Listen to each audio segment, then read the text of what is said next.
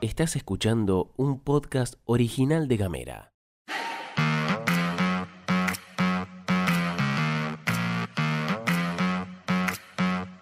Hoy es lunes 24 de octubre y tenemos varias cosas para contarte. Arranca la semana del presupuesto 2023 nacional y hay algunos detalles. Grupo de inquilinos marcharon y pidieron modificaciones en el sistema. Se siente el año electoral y algunas provincias empiezan a mover. Bienvenidas, bienvenidos a la pastilla de Gamera. Información editorial y buena onda. Las noticias en 10 minutos o menos. La pastilla de Gamera. Gastón Lodos. Flor Vaso. Y vos.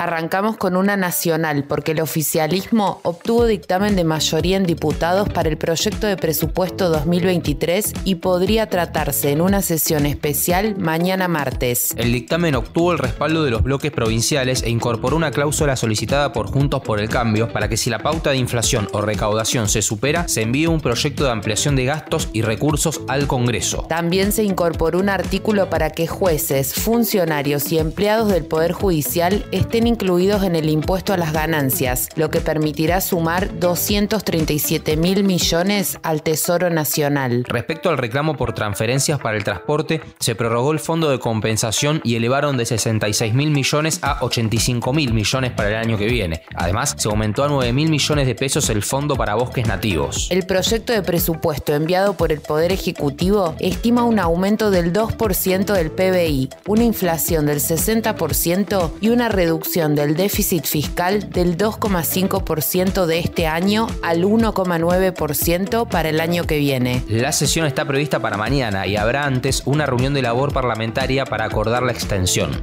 Y hablando de presupuesto, entre las cosas que se analizan en este tipo de proyectos está la cantidad de guita que Nación reparte a las provincias y acaba. En concepto de coparticipación, es decir, transferencias automáticas, el Estado Nacional va a transferir en 2023 más de 11 billones, 12 ceros, de pesos a las provincias y a la ciudad de Buenos Aires, un 81,34% más que lo estimado para este año. En la lista de todas las provincias, Tierra del Fuego es la que menos guita recibe, con un proyectado de 133 3.717 millones enviados desde Buenos Aires para acá. La lista la encabeza obviamente el mega monstruo que es la provincia de Buenos Aires. El año que viene va a recibir 2.647.291 millones de pesos. Para que nos demos una idea, recién segunda viene Santa Fe con apenas 992.675 millones. Dentro de la guita que recibe Tierra del Fuego en el proyecto de presupuesto está sentado que llegarán 3.000 millones de pesos destinados a construir un nuevo puente en la margen sur durante 2023 y 2024. Mientras tanto, en nuestra provincia, el proceso de análisis del presupuesto local va a empezar la semana que viene, el primero de noviembre, donde la Comisión 2, a cargo de Federico Ciurano, comenzará con la agenda de invitaciones a las reuniones. En Ushuaia, el grupo operativo de vecinos llamado Que nos escuchen, autoconvocados por la problemática habitacional y de alquileres en la ciudad capital, se concentró este domingo y lanzó una campaña de adhesiones para hacer oír sus reclamos. El reclamo mayor viene desde hace meses y es que se declare la emergencia habitacional en la ciudad. Y a esto le sumaron que, para empezar, se tome alguna medida para que la comisión inmobiliaria y el sellado no lo paguen más los inquilinos. En diálogo con un medio de Buenos Aires, María Caire, integrante del grupo de vecinos y vecinas, resumió la situación de Ushuaia en apenas unos segundos. La musiquita de fondo es del audio original monoambiente acá en Ushuaia está costando 80 mil pesos, 70 mil pesos. De una habitación encontrás de 120 mil, 150 mil. Y en realidad un salario, un empleado de comercio está ganando 140, 150 mil pesos. Entonces, hablando de alquilar o comer, eh, ese es un grave problema que se presenta aquí en la ciudad de Ushuaia. Otro de los graves problemas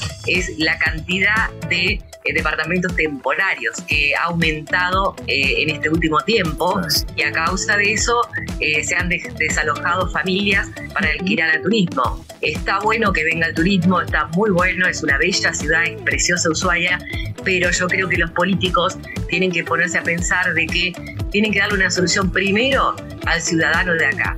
Y en una definición de película, el fútbol argentino tiene nuevo campeón. Y te lo cuenta Ximena Gutiérrez. Buenas, buenas a todos. ¿Cómo están? ¿Cómo les va? Boca es el nuevo campeón del fútbol argentino tras igualar en la bombonera 2 a 2 frente a Independiente. González y Villa los tantos del partido, pero la gran figura del encuentro fue su arquero, Agustín Rossi. De esta manera se consagra campeón quinto título en la era Riquelme, pero no es lo último que le queda por disputar al equipo que dirige Hugo Ibarra, que además es su primer título frente al Ceneis, el décimo cuarto en la institución, siendo jugador y también entrenador, porque además tendrá que disputar el trofeo de campeones en la edición 2020-2022, una de ellas en noviembre, la próxima en marzo y la definición del torneo federal, la Copa Argentina, tiene que vencer primero a Patronato en semifinales. Hoy comienza la inscripción para cobrar el refuerzo alimentario de 45 mil pesos que otorgará la ANSES. Desde el organismo informaron que se abonará en dos cuotas de 22.500 pesos en los meses de noviembre y diciembre y que la inscripción puede hacerse sin turno en sus oficinas o vía online en la página web. El bono está destinado a aquellos adultos que no tengan trabajo registrado ni ingresos de ningún otro tipo, incluidas asignaciones del Estado ni tampoco obra social. Vamos con una que tiene que ver con las elecciones del año que viene y que está relacionada con una decisión de algunas provincias. El gobernador de Salta, Gustavo Sáenz, confirmó que adelantará las elecciones para definir cargos provinciales y municipales. Las y los salteños votarán el 14 de mayo de 2023 a través de la boleta única electrónica. Es la cuarta provincia que decide separar sus elecciones de las nacionales después de Tucumán, Río Negro y Jujuy. Varios gobiernos provinciales están involucrados no solo en tentativas para modificar el calendario electoral con previa suspensión de las primarias abiertas, simultáneas y obligatorias, las famosas PASO, sino que algunos apuntan a establecer cambios en el sistema. La provincia de San Juan aprobó una ley de lemas hace un mes y una propuesta en el mismo sentido está avanzando en San Luis, donde logró media sanción por parte de la Cámara de Diputados Provincial. Esta modificación podría aprobarse la semana que viene y esto beneficiaría al oficialismo local de cara a las elecciones. Lo que se denomina ley de lemas permite a los partidos presentar más de una lista de candidatas y candidatos para el mismo cargo y luego asignar a la lista más votada dentro de cada partido los votos que recibieron todas las otras listas.